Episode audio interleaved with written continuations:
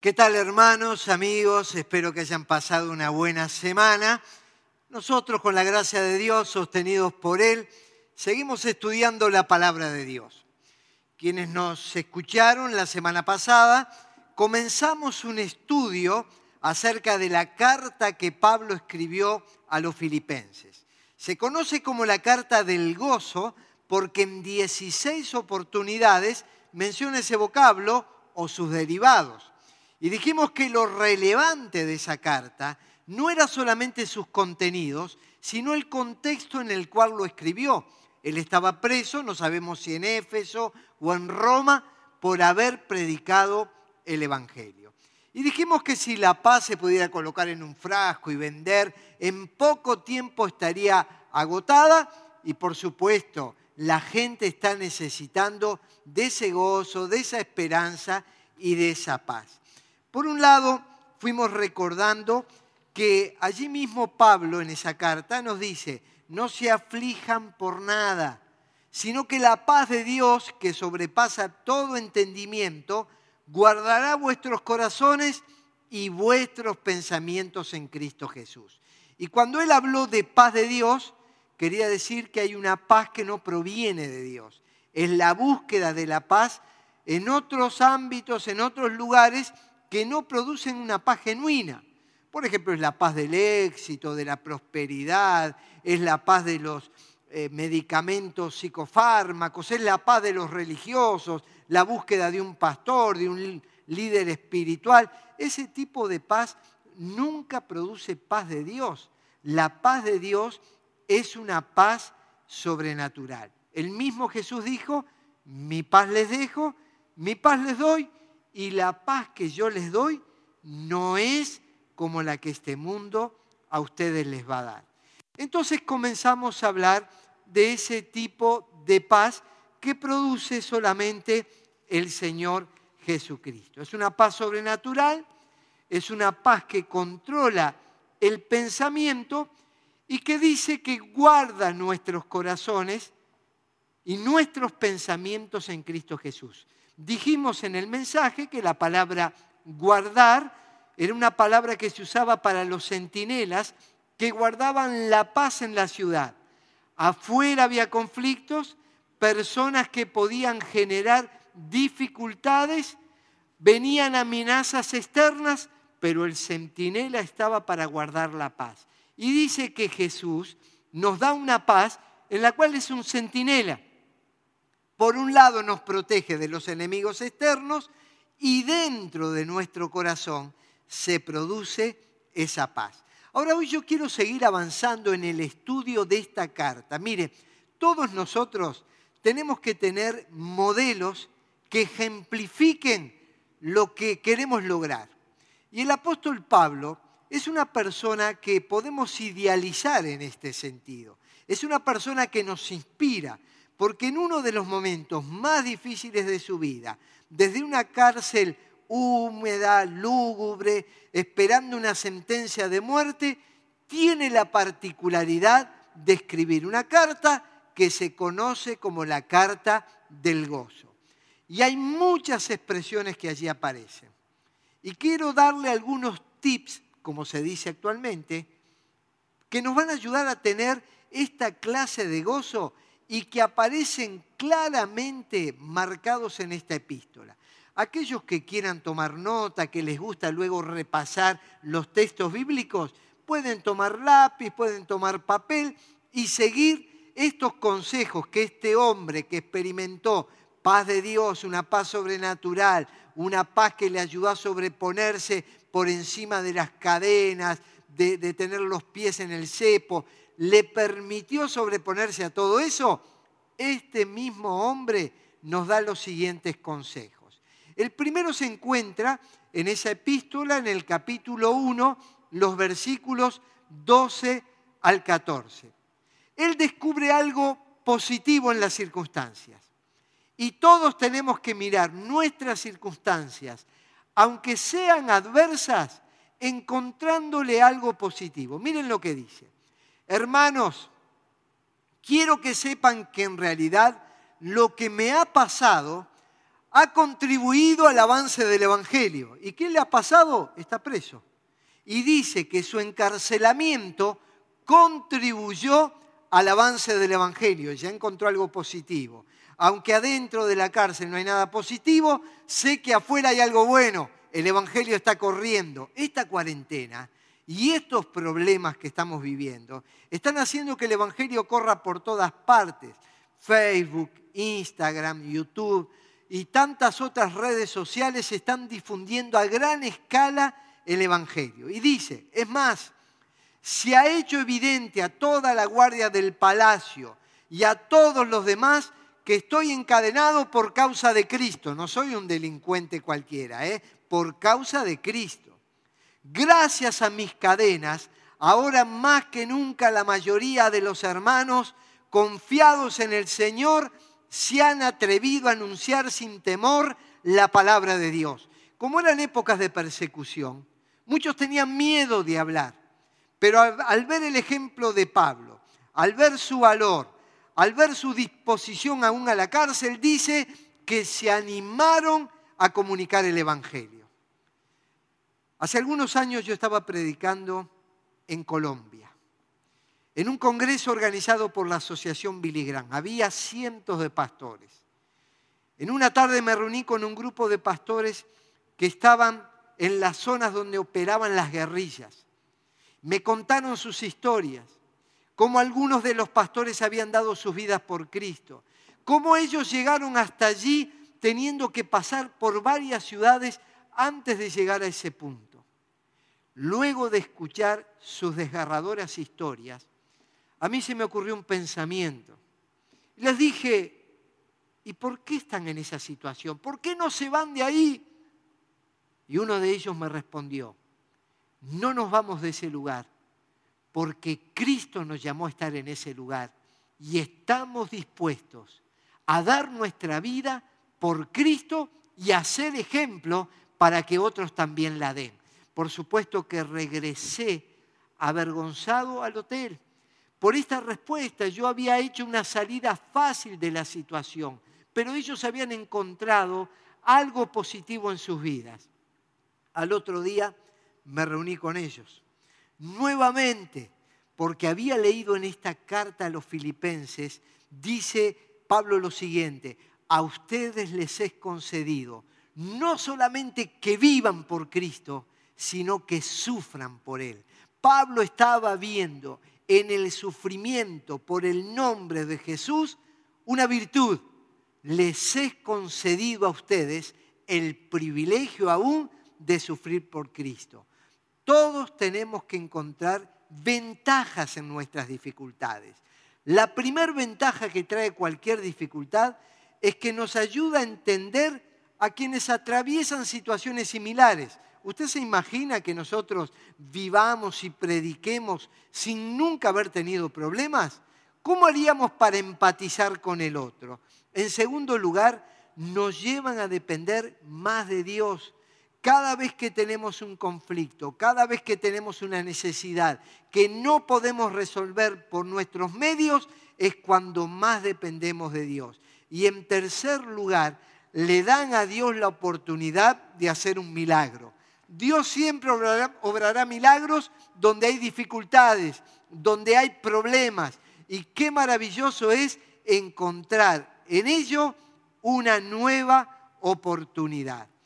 La segunda cosa, el segundo tip, ayuda y anima a otras personas. Decía el apóstol Pablo en esa carta, Filipenses 1.4, los que toman nota, doy gracias a mi Dios siempre que me acuerdo de vosotros, siempre en todas mis oraciones, rogando con gozo por todos vosotros. Mire, Él no dice desde la cárcel, ay, oren por mí, por favor, este lugar es difícil, estoy lleno de temores, ¿qué habrá de pasar con mi vida? Cuando nosotros nos miramos demasiado a nosotros mismos, no vamos a tener ni paz, ni gozo, ni alegría. Las miradas centradas egoístamente en uno. Las oraciones que solo reflejan nuestra necesidad nunca van a permitir que experimentemos gozo. Pablo en lugar de pedirles las oraciones, dice, yo oro por ustedes. Y aunque usted tenga dificultades y problemas, usted puede ayudar y animar a otras personas. Mire, yo me acuerdo, hace algunos años atrás, yo estaba en un momento difícil y estaba en mi casa con los pensamientos que me abrumaban. Y yo dije, Señor, yo quiero salir de esta situación, estoy haciendo demasiado foco en mi propia persona. Y salí hacia un hospital a hacer una visita. Y le pedí a Dios que me ayude a ministrar a la vida de alguna persona que tuviera necesidad. Entro a una habitación y me encontré con un niño de 11 años y a sus padres que estaban allí llorando dentro de la habitación. Y dije, perdón, me equivoqué de habitación. Y ellos me reconocieron, pastor, somos del interior, lo escuchamos cada semana por televisión. Usted no se equivocó, a usted lo mandó Dios. A ese niño le acababan de diagnosticar leucemia. Y toda la familia, allí sola dentro de esa habitación, estaba viviendo el gran problema. Cuando llegué, pude ministrarles, pude darles la palabra de Dios y pude orar con ellos y junto a ellos. Y el niño me preguntó, ¿por qué me pasa esto? ¿Por qué tengo que vivirlo en esta etapa, 11 años? Yo le dije, mira, no sé lo que te pasa. No tengo todas las respuestas. Si la tuviera sería un fenómeno, pero no lo soy. Yo te puedo decir que yo viví cuando tenía 15 años una hepatitis crónica que me llevó a estar siete meses en cama. Y ese fue uno de los momentos más difíciles de mi vida. Pero junto con eso también tuve la oportunidad de acercarme a Dios como nunca, de cambiar el orden de mis valores, mis pensamientos, y me llevó a buscar a Dios de una manera tan intensa que vi sus milagros y hoy estoy aquí para predicar la palabra del Señor. Seguramente le dije, Dios va a obrar en tu vida, te va a sacar de esta situación y vas a ser un instrumento poderoso en sus manos. Cuando tengas dificultades, Pablo nos dice, en lugar de sentarte en vos, ayuda y anima a los demás. Te quiero compartir otro tip. Disfrutad de las cosas que Dios te dio.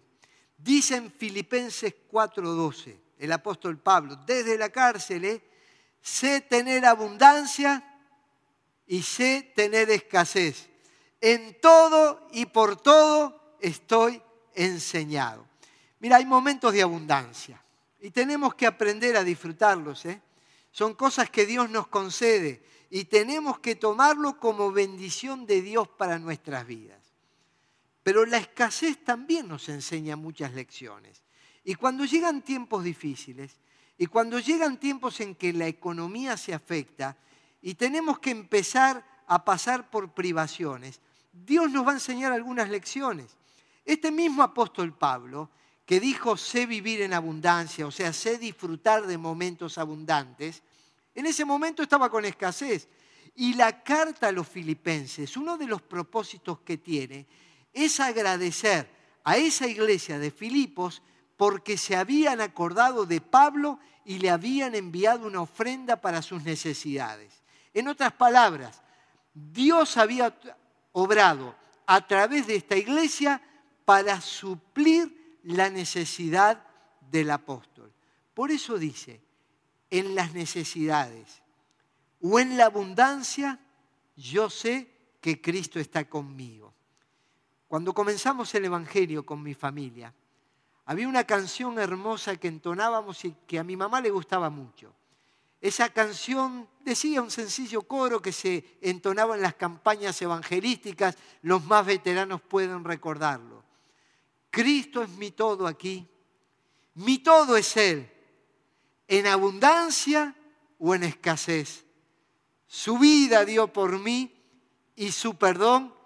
Cristo es mi todo aquí, cuánto me amó. Otro de los tips tenemos que aprender a utilizar un vocabulario de fe. Jesús dijo, de la abundancia del corazón habla la boca.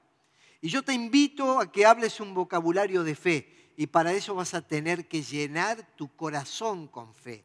En Hebreos dice que la fe es la certeza de lo que se espera y la convicción de lo que no se ve.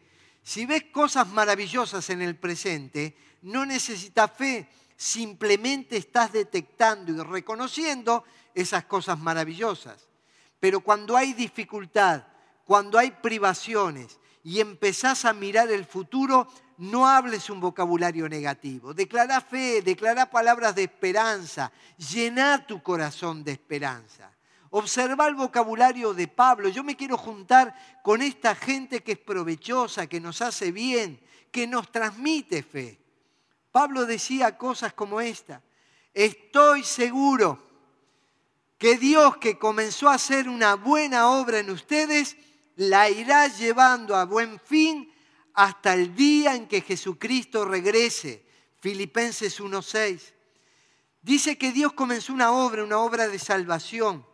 Ha entrado en la vida de ustedes, ha entrado en la iglesia de ustedes, en la familia de ustedes. Y ahí comenzó la obra, pero no la terminó. La irá perfeccionando, la irá madurando, la irá haciendo crecer hasta el día que Jesucristo regrese o nos vayamos de este mundo a la presencia de Dios. Dios está trabajando en nosotros. Y Pablo dice, yo no tengo impaciencias.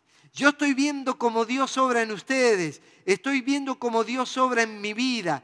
Y declaro que aún esta circunstancia está siendo parte de lo que Dios lleva a cabo para moldear mi propia vida. Y Dios va a moldearnos no solamente cuando celebramos éxitos, sino cuando tenemos dificultades permití que el que comenzó en tu vida la buena obra la vaya perfeccionando. En ese vocabulario de fe, Pablo dice, Filipenses 1:21, para mí el vivir es Cristo y el morir es ganancia. Dice, yo vivo para Cristo, Él es el centro de mi vida. En un momento escribe, glorificaban a Dios en mí o sea, todo lo que él hacía, todo lo que él tenía, todo lo que él sabía, era para honrar y glorificar a Jesucristo. Y así debe vivir un creyente.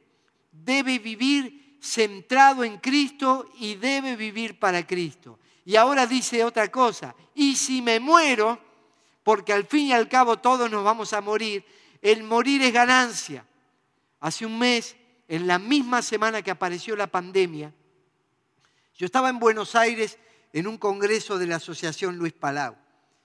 Y Palau habló a través de las redes dándonos un mensaje. Es un hombre de más de 80 años. Hay una enfermedad en su vida, tiene cáncer. Tenía el gozo, la expectativa de predicar a Cristo en noviembre en una gran cruzada estaba ahí dando aliento a los pastores, estaba con la expectativa de una gran cruzada, pero también había una enfermedad en su vida y dice, y si me muero, me iré con el Señor. Mientras vivo, el vivir es Cristo. Y si me muero es una ganancia porque voy a la eternidad con el Señor Jesucristo. En este vocabulario de fe, el apóstol Pablo dice en el capítulo 3, versículos 13 y 14, olvidando ciertamente lo que queda atrás y extendiéndome a lo que está delante, prosigo a la meta. Mira, muchos de nosotros vamos a tener que olvidar cosas del pasado, recuerdos tristes, amarguras, resentimientos, enojos, pecados cometidos, hábitos que no convienen. Dice, olviden todo lo que queda atrás, extiéndanse a lo que está delante. Hay un horizonte nuevo, hay un camino nuevo. Dice la Biblia, si alguno se une a Cristo, nueva criatura es. Las cosas viejas pasaron y todas son hechas nuevas. Dice Dios en su palabra, no miren más las cosas del pasado, he aquí yo hago cosas nuevas y yo estoy esperando lo glorioso que se avecina. Qué lindo es haber vivido para Cristo, haberle predicado en tantos lugares. A veces recuerdo metodologías que usamos en un tiempo. Eso es maravilloso, pero pensar que todo eso va a ir quedando atrás y extendiéndome en nuevos desafíos en lo que está adelante. Pero no solamente para la predicación del Evangelio, para tu vida, para tu trabajo, para tu empresa, para todo lo que te propongas, hay algo por lo cual te tenés que extender, hay algo para lo cual te tenés que preparar. Que este sea un tiempo en el cual te prepares para aquello que Dios ya tiene preparado para tu vida, para tu familia, para la iglesia y para la nación. También dice en Filipenses 4:13, todo lo puedo en Cristo que me fortalece. Mire, si todo lo dejáramos en todo lo puedo, diríamos que Pablo se siente omnipotente, que él es inmune a los problemas, yo todo lo puedo. Y quiero decirles que muchos seres humanos vivieron así toda su existencia. Se sintieron fuertes, fuertes por lo que sabían, fuertes por lo que tenían, fuertes por las energías, fuertes por lo que podían. Es verdad que muchas de esas cosas dan cierto aire de fortaleza, pero todo esto nos demostró la fragilidad humana, ¿eh? cómo se cayeron las bolsas, cómo se cayeron las, las empresas, los trabajos, las economías, la salud, cuántas personas murieron. Todo lo puedo, nos damos cuenta que no es cierto. Pero Pablo desde la cárcel está declarando, sí, todo lo puedo en Cristo, porque Él me fortalece.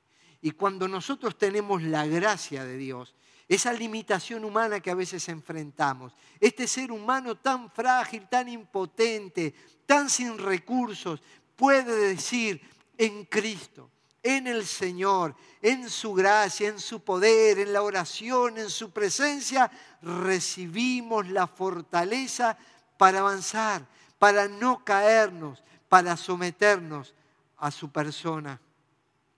También dice en el 4, 19 y 20, mi Dios les dará a ustedes todo lo que le falte, conforme a las gloriosas riquezas que tiene en Cristo Jesús. Gloria para siempre a nuestro Dios y Padre, que así sea. Es increíble. Yo no sé qué comería Pablo dentro de la cárcel. No sé qué ropas tendría.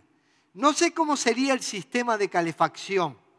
Y sin embargo le dice a los demás, Dios le va a suplir a ustedes todo lo que le falte conforme a sus riquezas.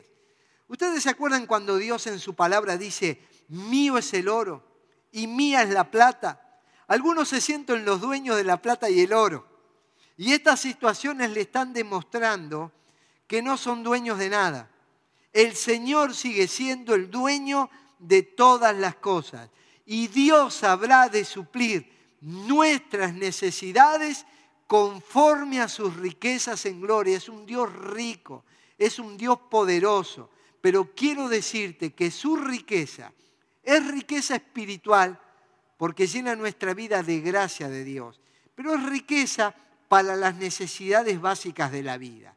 Tenemos un Padre que nos ama, que nos protege, que nos cuida. Y como buen Padre va a proveer para las necesidades de sus hijos. También otro de los tips que te quiero compartir, el ejercicio de pensar. Dice en el 4.8, si hay virtud alguna, si algo digno de alabanza, en esto pensad. La semana pasada hablábamos de que cerca de 70.000 pensamientos por día tiene la media de un ser humano.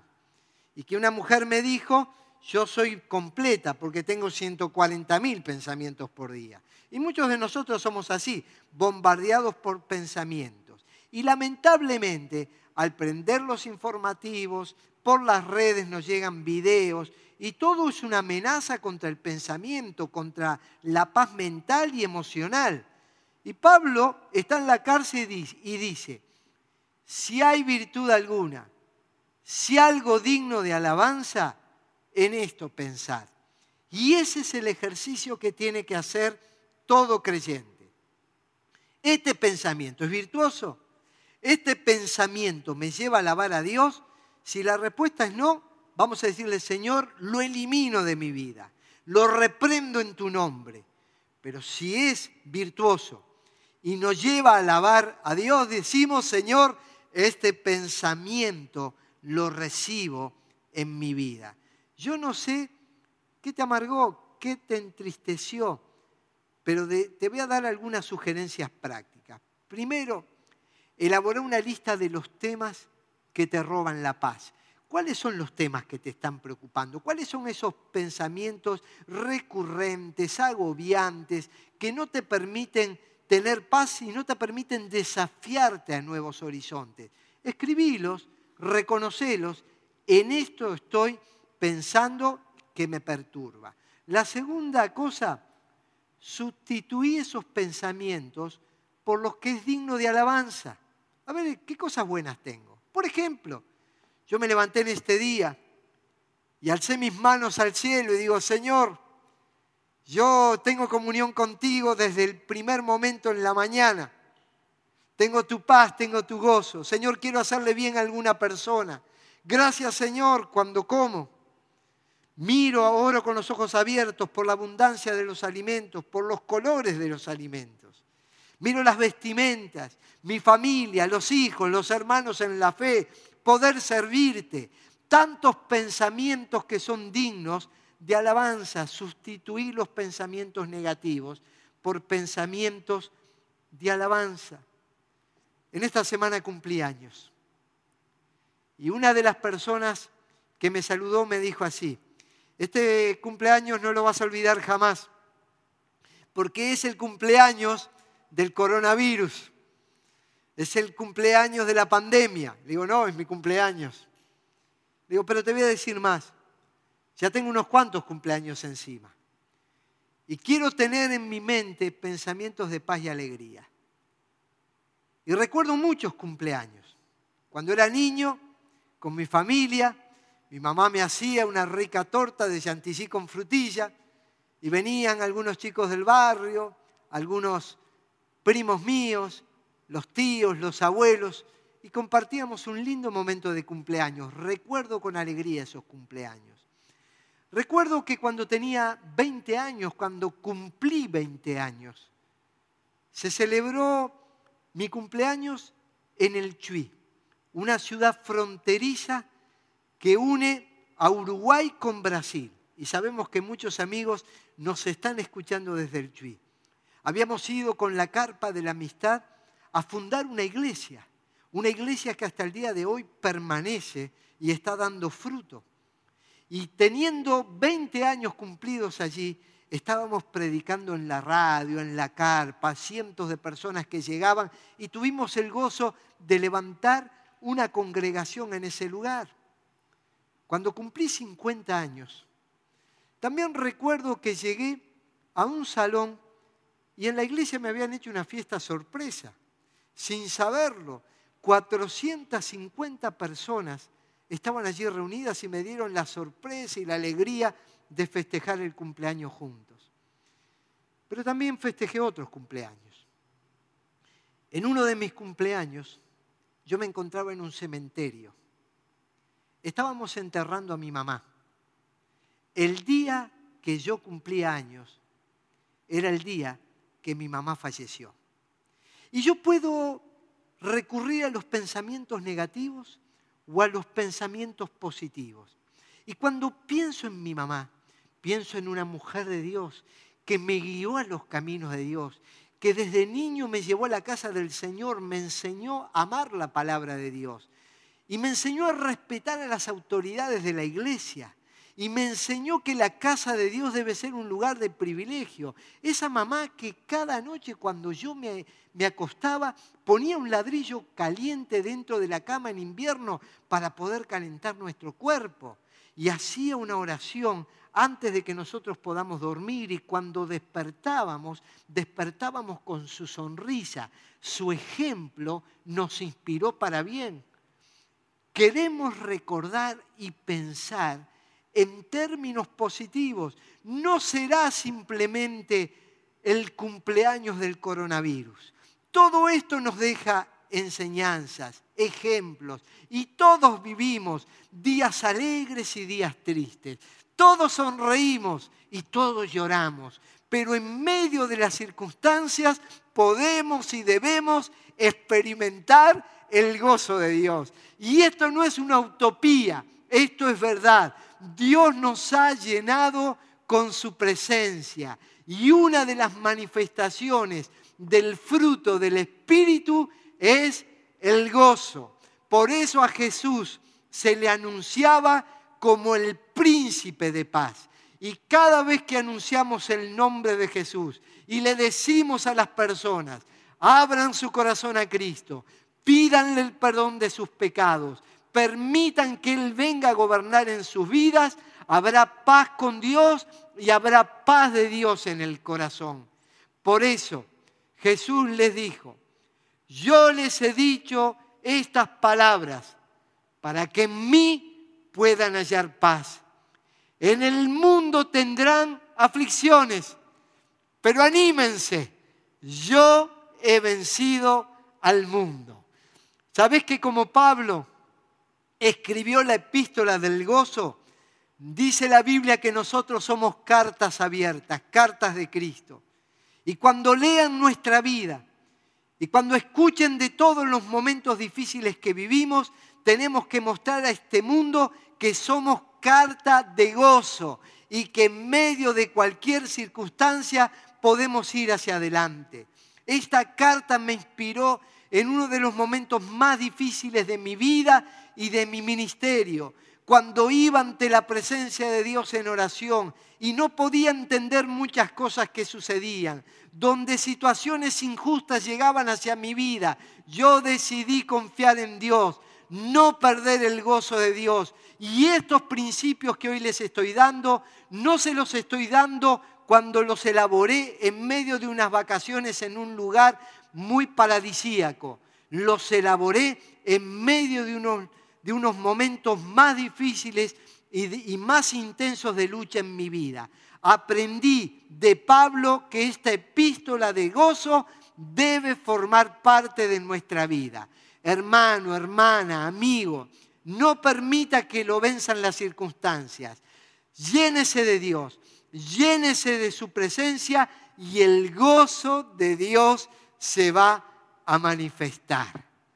Lea esta carta. Son solo cuatro capítulos. Y usted se va a dar cuenta que con estos tips, con estos principios, va a empezar a sentir lo mismo que Pablo. Esa paz sobrenatural que sobrepasa el entendimiento. Oremos. Señor, gracias porque eres un Dios de gozo, de esperanza y de alegría, aún en las circunstancias más difíciles y adversas de la vida. Gracias por esta carta que nos inspira. Gracias por tu siervo Pablo, Señor, que nos inspira a vivir con gozo a pesar de. Pero Padre, ahora nosotros como hijos tuyos somos carta abierta de Cristo mostrando tu nombre, tu presencia y tu gozo en medio de las circunstancias difíciles a otras personas, para mostrar que Dios no es una utopía, sino que Dios es una realidad en nuestras vidas, que nos fortalece, que nos bendice, que nos ayuda. Y Padre, yo te pido que aquellos que han visto menguar el gozo, la alegría o la paz, Ahora quites los pensamientos que nos llevan a la alabanza y llena esas mentes y llena esos corazones, esas almas, esos espíritus de la paz que sobrepasa todo entendimiento, del gozo que proviene del Espíritu Santo y de la comunión contigo. Lo pedimos en el nombre de Jesús. Amén. Que el gozo de Dios sea el compañero suyo, no solo en este día, sino cada día de su vida. Nos encantaría que nos escriba y que nos diga desde dónde está escuchando este mensaje, nuestras transmisiones, de qué país, de qué ciudad, de qué zona de Montevideo. y entonces también nosotros vamos a tener alegría al saber que nos escriben y que nos están escuchando de lugares tan variados. Que Dios le bendiga.